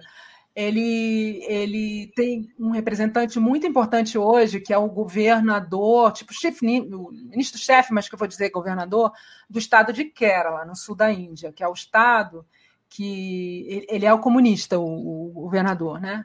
Ele é o ele estado. É no sul da Índia, né? É, no, no sul da Índia, é, lá no sul que fala uma língua totalmente diferente do hindi, é o Malayalam. Tem os maiores índices, não tem analfabetismo. O analfabetismo geral na Índia é por volta de 70%, é pior dos BRICS. Tá? Os níveis. Os níveis sociais da Índia, se você pegar os BRICS, é né, expectativa de vida, 69 anos. Todos os piores. Por aí vai. No, no, no, em Kerala, é, não, tem, não tem analfabeto, o nível é bem alto, porque é, historicamente Kerala teve governantes progressistas, inclusive antes da, da, dos comunistas, marajás mais ilustrados, digamos assim. Mas teve a primeira eleição, a história da primeira eleição do Partido Comunista, que, que chegou ao poder pelo voto, foi em Kerala, em 1957. Acho que era a era Khrushchev na, na União Soviética, né? Foi, foi o primeiro caso, se não, pelo menos é o que os indianos dizem, né? E vai, vem, vai, volta. Agora voltou o Partido Comunista. Então, toda essa política social, eles investiram em educação, investiram em saúde. Essa questão da saúde indiana, que a Índia é um dos países que menos gasta com saúde no mundo. Tipo, 2% do PIB, muito baixo. Acho que o Brasil deve ser algo em torno de 8%, a China algo parecido, só para ter uma ideia. Eu acho, né? Estou chutando. Mas da Índia, por volta de 2% do PIB, é, a, a, muita gente cai na miséria quando fica doente, né? Tem que pagar hospital particular, porque o serviço é péssimo público. Então, lá em Kerala, não. Em Kerala, e mesmo em Tamil Nadu, que eu tive em 2019, que é outro estado ali do sul, também é, é, muito diferente daquela imagem tradicional que você tem de miserável na rua, etc. e tal. Entendeu? Então, é, é, a primeira vez que eu ouvi falar desse governador comunista foi por um empresário, um CEO indiano aqui em São Paulo, um empresário de uma multinacional indiana. Eu estava almoçando com ele e ele falou assim: Ah, você sabe que o governador do, de Kerala, ele é de Kerala. Aí, sabe que o governador de Kerala é ótimo? Eu falei: Ah, é? Quem é? Ah, o cara do Partido Comunista. Eu falei: Ops! Mas o empresário é um cara super legal, é um cara de cabeça aberta e tal. E aí eu comecei a ler um pouquinho, falei, nossa, interessante, né? Voltou ao poder lá mas é muito fraca. No parlamento, se eu não me engano, o Partido Comunista tem cinco cadeiras. Está assim. Muito ruim a situação do, do, do da, da, política institucional, né? Você tem os movimentos, é, né? Você os movimentos, mas esses movimentos também né, eles enfrentam é, muitos inimigos. Eu queria, eu queria te perguntar um pouco sobre isso, porque algumas das maiores mobilizações populares e sindicais da história do planeta ocorreram na Índia. E recentemente, né, mais de 250 milhões de trabalhadores do campo e da cidade foram à greve geral em novembro do ano passado, por exemplo, até colocando uhum. por terra o mito de que países continentais não são palco para paralisações nacionais. 250 milhões de trabalhadores do campo da cidade em greve geral. E a gente também teve no mês passado uma greve de bancários, um milhão de bancários, contra a privatização das instituições financeiras. O que leva a mobilizações Sim. tão potentes? Qual a sua influência na Índia e quem dirige essas mobilizações? É, isso é interessante, porque eu acho que daí vem, eu acho que daí é mais chance da esquerda se fortalecer, talvez, nessas mobilizações do que institucionalmente, entendeu? É, é, a, Índia está passando por um processo, passar o rodo, né? De, é, como é que fala? Passar a boiada que a gente teve teve aqui, teve a passar a boiada no passado também, que estão tentando privatizar tudo, as leis trabalhistas foram. foram tem, as leis trabalhistas ainda são as mais flexíveis do mundo, é, é, se ganha muito pouco, se trabalha muito, não tem benefício nenhum, e passaram mais leis, relaxando mais ainda no passado, com desculpa da pandemia. Aí, ao mesmo tempo, esse, essa privatização de tudo, que vai se acirrar agora, então vai piorar, né? É, isso criou esses movimentos de, de, de, protesto dos trabalhadores organizados, que hoje estão mais fracos do que na. Os, os sindicatos estão mais fracos do que na, na era da Indira Gandhi, por exemplo. Estão mais fracos. Então, é, é, eu acho que vai ser um processo de acumulação de força aí deles, que teria que ser mais agora, porque está uma super crise por causa da pandemia, o mod sendo criticado por tudo quanto é, tudo quanto é gente. E a, o, o, processo dos agricultores está dentro desse contexto também de liberalização e flexibilização. Só para te dar uma ideia do trabalho na Índia, porque as pessoas falam muito das empresas e tal, mas o trabalho, né, o trabalhador indiano, é, você vê também lá, quando você, você anda nas ruas, você vê. É, é, é uma taxa de informalidade, talvez uma das maiores do mundo. Os contratos, os contratos é, é, temporários, eles estão suplantando os contratos que não são temporários nas indústrias. A maior parte dos trabalhadores de indústria são de indústria pequenas e médias, então é muito pouco. É, e mesmo nas, nas grandes indústrias também os salários são tão achatados né? E eles têm essa flexibilização, essa brutalização do trabalho, entendeu? É um processo que aumentou, se acirrou assim com os anos. Com os anos. Me lembro de uma vez eu uh, uh, saí sete horas da manhã de casa e tal, passando de Delhi, e vi numa praça debaixo de um viaduto dezenas de homens aglomerados esperando alguma coisa. Aí chegou um, tipo uma van, uma picape e aí eles subiram na picape e foram. O que, que era isso? Era o que eles chamam de é, um trabalho de contrato que eles chamam de Tedakari, Tekedari, tradicional, que é o trabalho temporário. Eles arregimentam cada dia é, é, grupos de trabalhadores assim que estão organizados em alguns pontos específicos da cidade para trabalhar em algum lugar nas construções ou nas indústrias, sem direito nenhum, ganhando, sei lá, 4 dólares por dia, 8 dólares por dia, é, e sem direito nenhum. Entende? É aquela Isso cena agora... clássica, é aquela cena clássica do sindicato dos ladrões no porto, em que o Marlon Brando não consegue um emprego naquele dia para trabalhar como estibador. Ah, sim. É, é isso. Aliás, o realismo italiano ele influenciou muito o, o cinema altern... o, cine... o, grande cinema indiano. Não estou falando do Bollywood, mas o cinema do Satyajit Ray, que acho que todo mundo devia ver os filmes do Satyajit Ray, que é o maior cineasta indiano. Foi muito, foi muito influenciado. É... Enfim, o tra... eu tenho cenas assim na minha cabeça, assim, por exemplo, que é porque eu acho que às vezes a imagem ela te dá uma noção até melhor do que se eu der, se eu der muitos números, né? Então, por exemplo, a última, uma das últimas vezes que eu fui para a Índia, eu vi uma cena assim, tem muitas mulheres trabalhando na, na, construção civil e elas trabalham com os filhos ali. E aí eu vi uma, uma cena uma vez num, num bairro super chique de Delhi, é, eu passando por carro, eu vi uma, uma coisinha amarrada numa árvore, assim, num pacotinho. Aí de longe, né? Eu estava sem óculos, tô cegueta, né? Aí eu, depois é eu, eu tirei foto, falei, depois eu vou ver o que, que é. Aí eu vi, era uma, um bebê amarradinho, com o pezinho amarradinho, assim, com um barbante, com uma corda amarradinho na árvore, porque a mulher tinha que trabalhar e, e o bebê não podia ficar solto, né? Ele ia ser atropelado. Assim, são cenas. Por exemplo, eu, é, quando eu morava em Mumbai, é, eu tinha um conhecido brasileiro que era diretor de um banco lá e tal. Estava num, num, emprego super de diretor de banco num prédio super chique de Mumbai. E aí, uma vez ele me liga, tinha acabado de chegar, e falou assim: gente, eu acordei, fui pegar o jornal do lado de fora, tinha um monte de gente dormindo na escada. Será que invadiram o prédio? Aí eu falei: não, isso aí são os empregados. Porque em Mumbai, quando você anda em Mumbai, você vê à noite as pessoas dormindo nas calçadas. Aí você pensa que é morador de rua? Não, é, é assim, é, são pessoas que têm emprego, são funcionários dos serviços, essa grande indústria de serviços indiana, que, é, que dormem na rua, porque não tem a menor condição de voltar. Mumbai é uma loucura, não tem condição de você voltar para casa. É um outro capítulo, se for explicado, demora meia hora. Mas, enfim, eles dormem nos rickshaws, sabe aqueles triciclos, rickshaws, uhum. né? Eles dormem no táxi, eles dormem nas escadas, dormem nas calçadas. Você vê milhares de pessoas assim dormindo na calçada. Então, assim, é um negócio bizarro. É esse o capitalismo indiano, entende? Quer dizer, não estou negando a parte da luz. Eu acho que a Índia vai ter um lugar nessa ascensão da Ásia, claro que vai. Startups, investimento, tem investimento chinês e americano, indústrias. Quando você entra nas farmacêuticas, já entrei para fazer matéria, nas grandes indústrias de, de equipamento maquinário, são ótimas. Né? A elite indiana, a classe média indiana, mas essa parte da escuridão, né? Ela é muitas vezes esquecida na, na, quando você vai fazer, quando narram né, o que acontece na Índia. E é uma escuridão que envolve centenas de milhões, né? Muitos. Os números são, são muito controvertidos lá, porque tem várias formas de calcular, e o governo estipula uma nova forma de calcular, e tem debate. Na Índia sempre tem debate. Mas é muito, muito, é muito grande essa, essa parte da, da, da Índia, da escuridão, né? Ela, ela, é muito presente, você não consegue fugir disso. Você vê, todo dia que você sai na rua, você vê.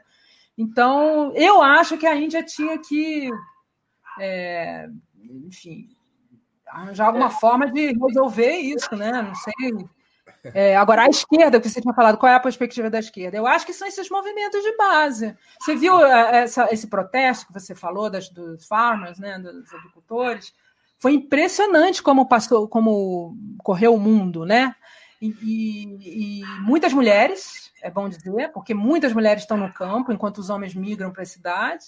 E, inclusive, tinha um, alguns posts, é, imagens de uma figura maravilhosa, que é o Bhagat Singh, que eu acho que eu dei para ela foto, para Laila. É, isso, ele. Esse, esse Bhagat Singh, ele é um líder socialista revolucionário, ele foi muito influenciado pela Revolução Russa. Ele lutou pela independência da Índia pela, pelas armas. Ele não era adepto do pacifismo do Gandhi. É, ele foi, ele matou um oficial inglês lá, enfim, com outros dois e foi enforcado com 20 e poucos anos. E aí na prisão, né, tem todo, tem vários livros da história dele, tem filmes da história dele. Ele é um líder na Índia, assim. É, é impressionante ao mesmo tempo. A Índia é muito contraditória. E ele lendo as obras de Lenin antes de ser enforcada, diz, diz uma lenda, eu não sei se essa lenda é verdade, mas diz que os, os carcereiros vieram buscá-lo para o cadafalso. Ele já só um instantinho que eu estou acabando esse capítulo aqui do livro do Lenin, porque ele era revolucionário mesmo. E então tem, tem essa face aí da, da luta de libertação, tem a face da, da mais à esquerda. E esse a imagem do Bhagat Singh, você vê em carros, nas universidades, em camiseta, por exemplo, até separei. É uma aqui. espécie de Che Guevara indiano. Exatamente. Dá para ver? Hum, dá sim.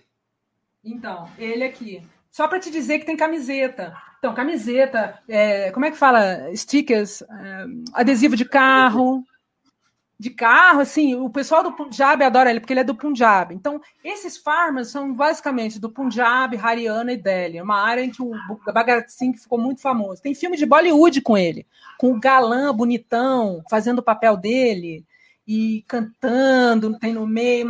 A história é triste, obviamente, mas tem sempre o um momento da dança e tal, porque isso também tem um motivo de ser que é, é motivo para outras conversas. Outros mas, conversas. enfim o, o Bhagat Singh ele se transformou também, ele correu o mundo a imagem dele.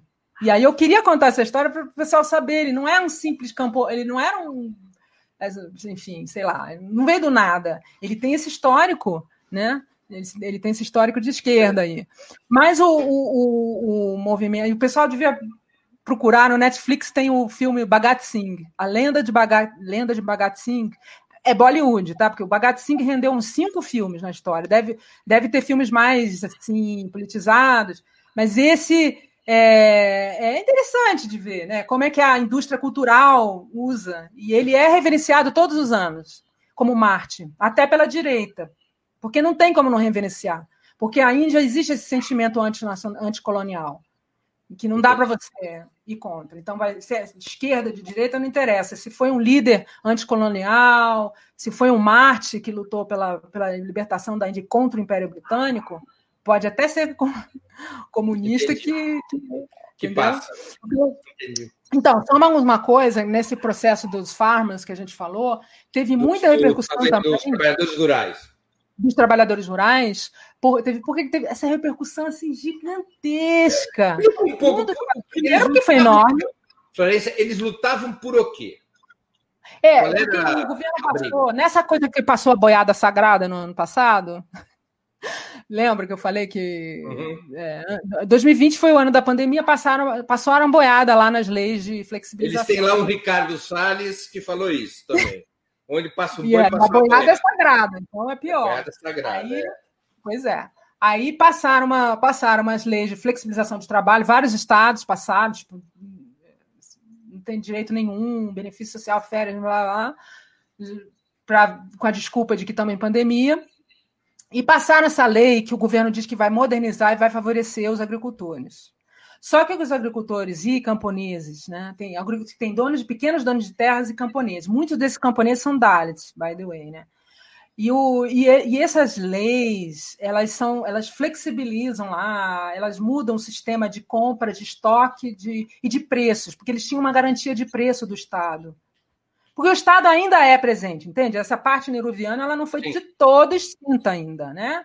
Mas então eles queriam extinguir essa garantia de preço. Então eles vão ter que ir para abre o espaço para as grandes corporações, né? E o MOD é muito visto como um facilitador das grandes corporações. Um dos lemas de campanha dele era menos governos, mais governança, para você ter uma ideia. Entende? Então aí foi isso. Eles, eles disseram, os camponeses e pequenos agricultores disseram que eles vão, vão ter muito, eles não vão ter a sobrevivência deles. E olha, que metade da força de trabalho indiana vive lá no campo, né? É muita gente, é uma sociedade rural. Então, e a maior parte das propriedades são pequenas e médias. Né? É um, teve uma reforma agrária na Índia na década de 50, 60 e tal, que distribuiu, acabou, acabou com os zamindars, que eram os grandes proprietários, etc. Aí o que aconteceu? Eles fizeram muito barulho. Primeiro, porque muito grande, eles, eles são muito grandes, claro, né? É a maioria, né? E, e segundo, porque, olha que curioso, é, eles, é, eles são do Punjab, tem muitos dos indianos da diáspora que vive nos Estados Unidos e no Canadá, foi uma gritaria nos Estados Unidos. A gente tem muito contato com os indianos da diáspora, porque a gente está aqui, né? Então, assim, uma, uma, gritaria que eu nunca tinha visto. A elite indiana do Canadá e, da, e do, e dos Estados Unidos e tal, gritando contra o mod, porque geralmente eles são pró-mod. O mod, quando vai para os Estados Unidos, fecha estádio, a elite aplaude, etc e tal. E agora foi uma gritaria, assim, porque eles têm os parentes deles agricultores. E muitos desses donos de pequenos donos de terra e agricultores também têm ligações com o exército, porque os soldados são das famílias deles. Ah. Então, houve até um estresse nesse sentido. Foi um problema, é foi o maior desafio do mod, esse dos, dos farmers, antes da, da pandemia. E aí, é, quem que vocalizou a, o protesto? Aquela cantora Rihanna e a sobrinha da Kamala Harris. A Kamala Harris tem parte indiana, né? Metade dela é de origem indiana, do sul da Índia. E aí a sobrinha da Kamala Harris foi assim detonada, foi uma guerra no, no Twitter, né? Foi uma guerra. Os nacionalistas hindus promode, até o Twitter tirou post de gente, como fez agora na pandemia também, ajudando o mod ali, tirou post contrário ao governo. E houve protesto na Índia contra a sobrinha da Kamala Harris e contra a Rihanna, queimando, queimando foto delas porque elas defenderam os farmers, os agricultores. Então, por isso que eu acho que por isso que deu também no, no Ocidente, né? Deu uhum. essa grande repercussão. Mas na Índia foi muito grande também. Muito importante. a Índia a Índia está roubando o lugar do Brasil e dos Estados Unidos como epicentro da pandemia. Quais as razões desse aparente descontrole? Pois é, é foi um, o governo foi complacente, é, foi um descaso, porque teve a primeira onda, em março do ano passado, ele fez um super lockdown no país inteiro, que foi muito criticado pela não por ter sido lockdown, mas pela forma como ele fez, que foi de uma hora para outra e no país inteiro quando tinha ainda poucos casos. Poderia ser feito lockdown ainda assim localizado e isso provocou uma, uma, um problema social muito grave dos migrantes. As pessoas devem lembrar aí as cenas dos migrantes andando para volta, de volta para os vilarejos, e muitos morreram de fome no caminho. É, milhares, houve milhões. política de auxílio emergencial? Houve, de... houve alguma política, houve, de, de, de, distribuir dinheiro. Eles têm uma rede de, de distribuir, desculpa, não, dinheiro nem tanto, distribuiu alguma coisa, mas nem tanto, mas mais comida. comida É, para não morrer de fome, porque eu acho que o projeto capitalismo indiano assim, não pode morrer de fome porque precisa dele. Então dá muito, tem muitos programas sociais para não morrer de fome, mas na hora, no, na raiz do problema ali não, não.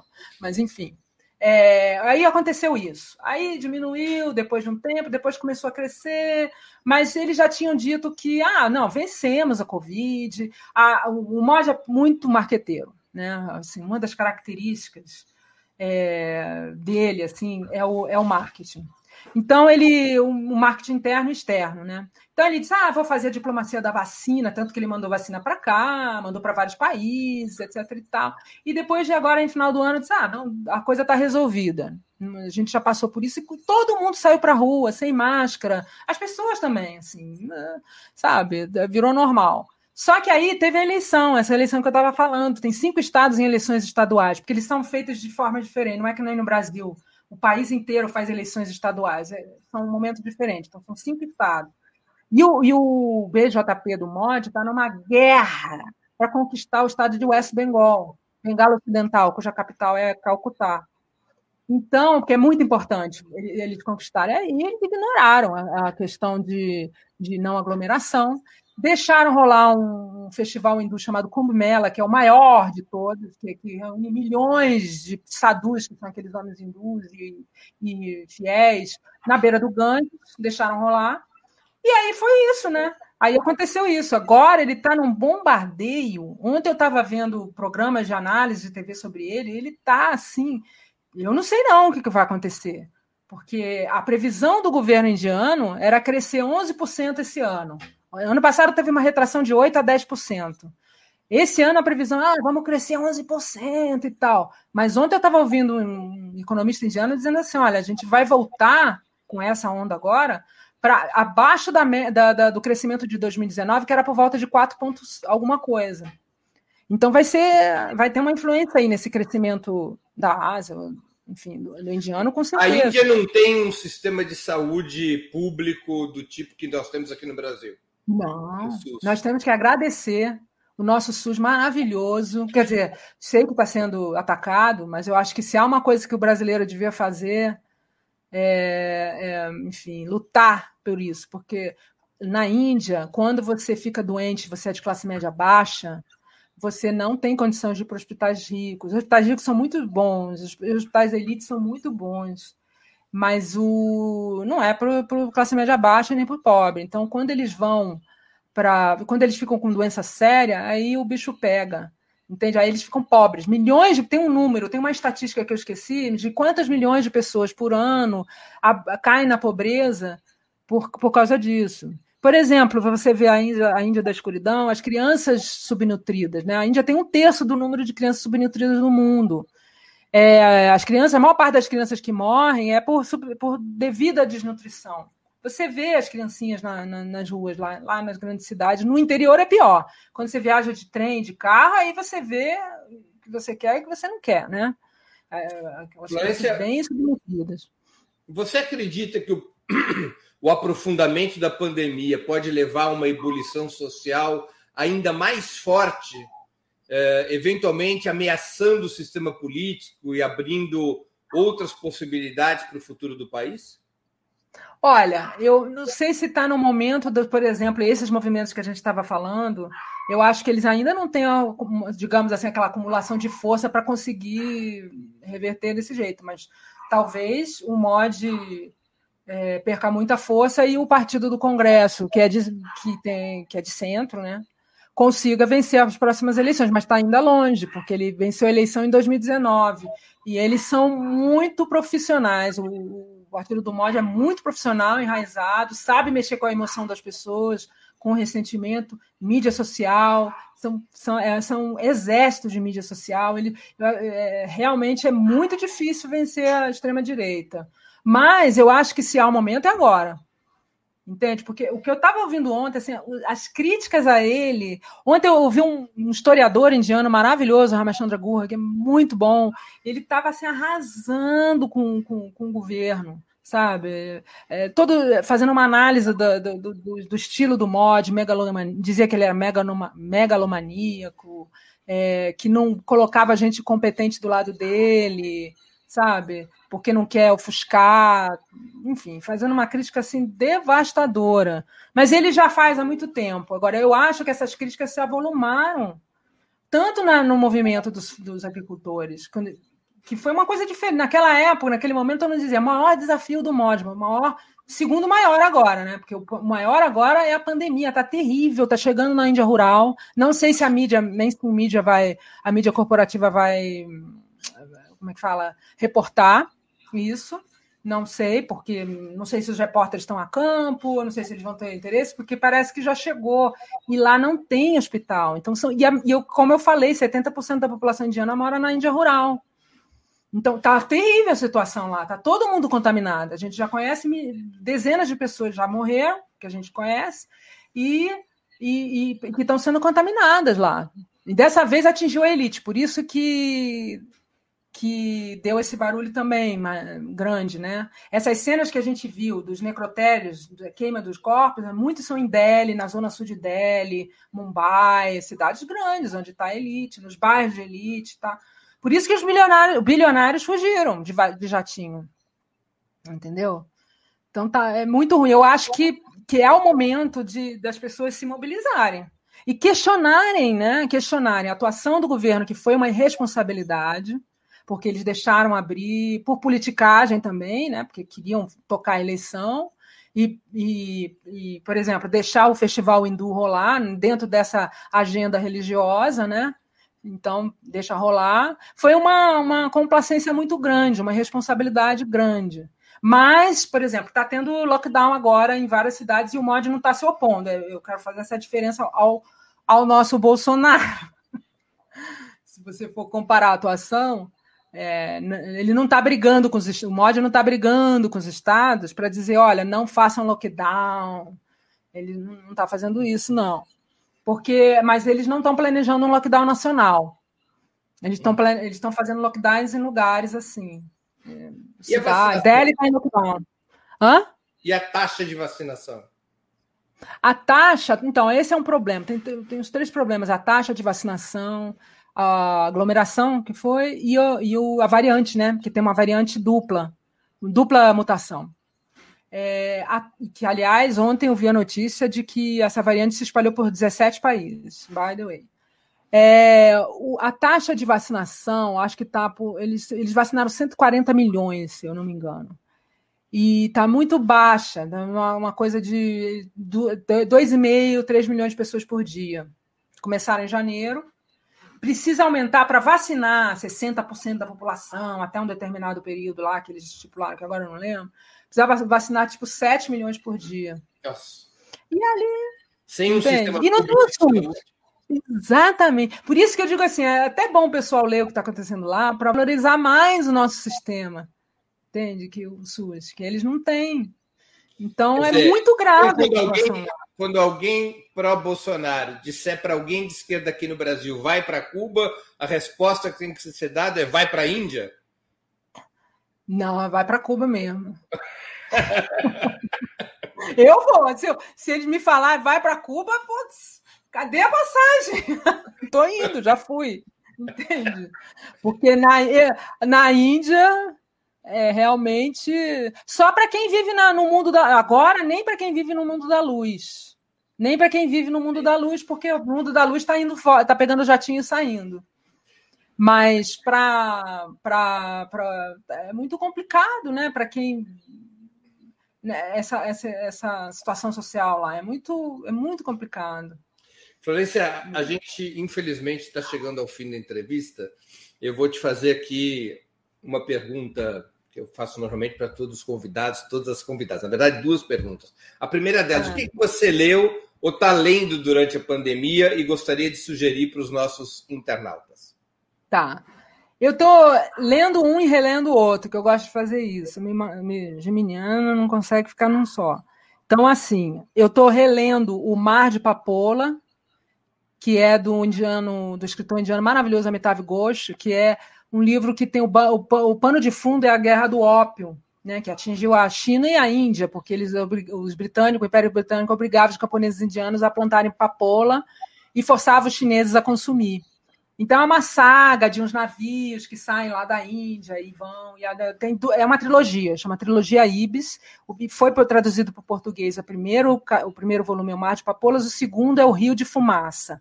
O terceiro volume não foi traduzido, então não vou nem falar.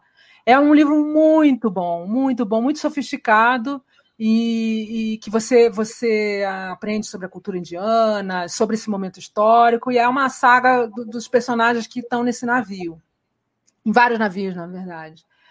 E o outro livro que eu estou lendo é um livro chinês que eu comecei a ler, então, mas é a Na Terra do Cervo Branco, do Shen Zhongxi, chinês. É um livrão bem grosso, assim, sobre a, a história de três gerações de famílias chinesas, e aí, através da história da China, né? Eu queria começa na China rural, eu tenho muita curiosidade de saber como é lá, para fazer a comparação com a Índia e ver, enfim, é, saber da, da, da, história, né, da, da, da China. Eu come, esse aí eu estou começando, mas enfim, eu procuro ler muitos indianos e agora estou procurando coisa chinesa para ler também. Né? Já que já estamos no século da Ásia já. E, e você... não tem como E série, e série, o que, que você viu ou está vendo e gostaria de sugerir? Bom, série. A série que eu, que eu, que eu sugeriria é uma indiana chamada Um Rapaz Adequado, The Suitable Boy. É baseado num livro, The Suitable Boy, de, lançado em 1993 pelo Vikram Seth, e que é a pano de fundo. Você vê que eu gosto de livro que tem, de coisa que tem um pano de fundo histórico. Pano de fundo da, da Índia pós-independente. Então, a história de uma família. Essa moça que está na frente é uma moça que está procurando alguém para casar e aí ela se apaixona por um muçulmano, e aí dá confusão, não vou contar para não dar spoiler.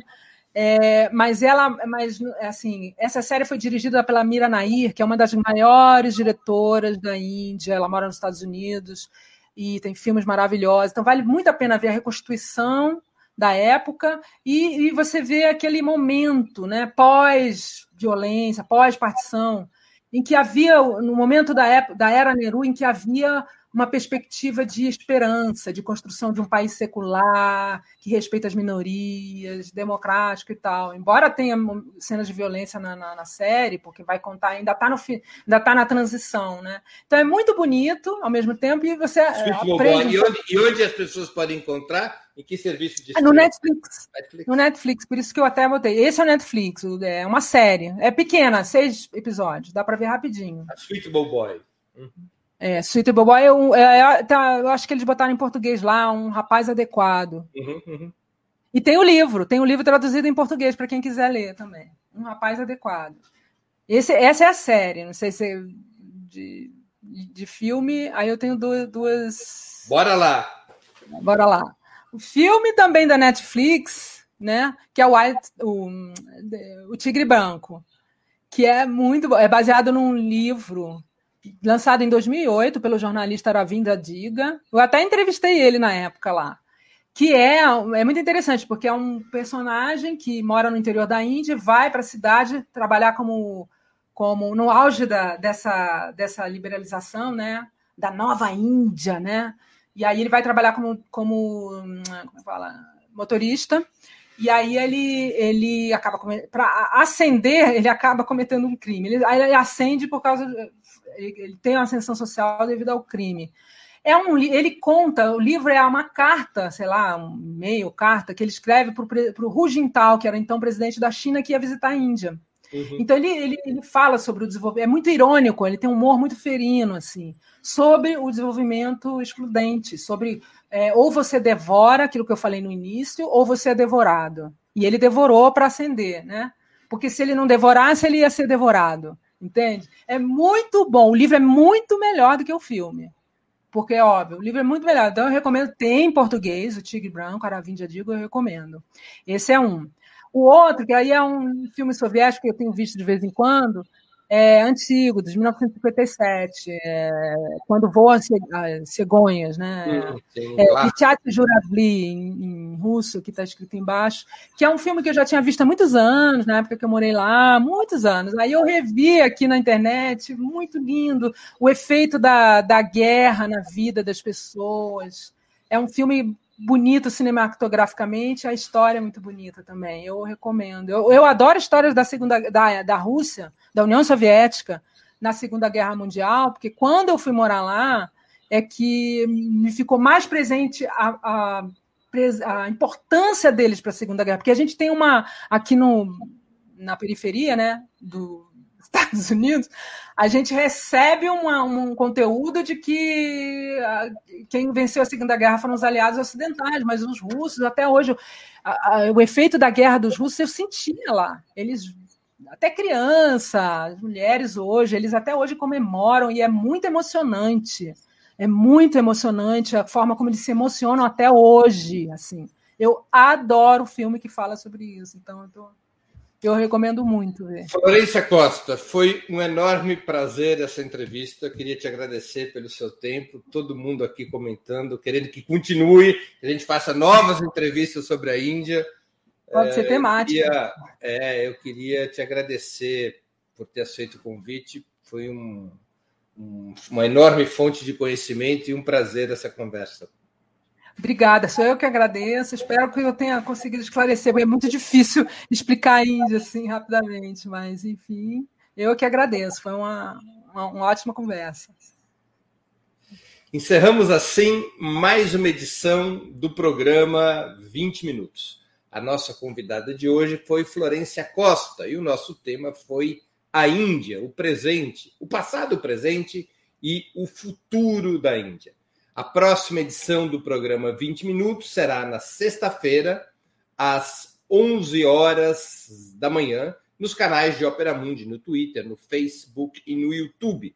Nós entrevistaremos o prefeito de Araraquara, do Partido dos Trabalhadores, Edinho Silva sobre o combate à pandemia. Araraquara, a, a cidade que Edinho Silva governa, é hoje um exemplo, talvez o principal exemplo no combate à pandemia no Brasil. Até lá e um grande abraço. Para assistir novamente esse programa e a outras edições dos programas 20 Minutos, se inscreva no canal do Opera Mundi no YouTube. Curta e compartilhe nossos vídeos. Deixe seus comentários. O jornalismo de Opera Mundi é mantido com o seu apoio. Faça uma assinatura solidária em www.operamundi.com.br.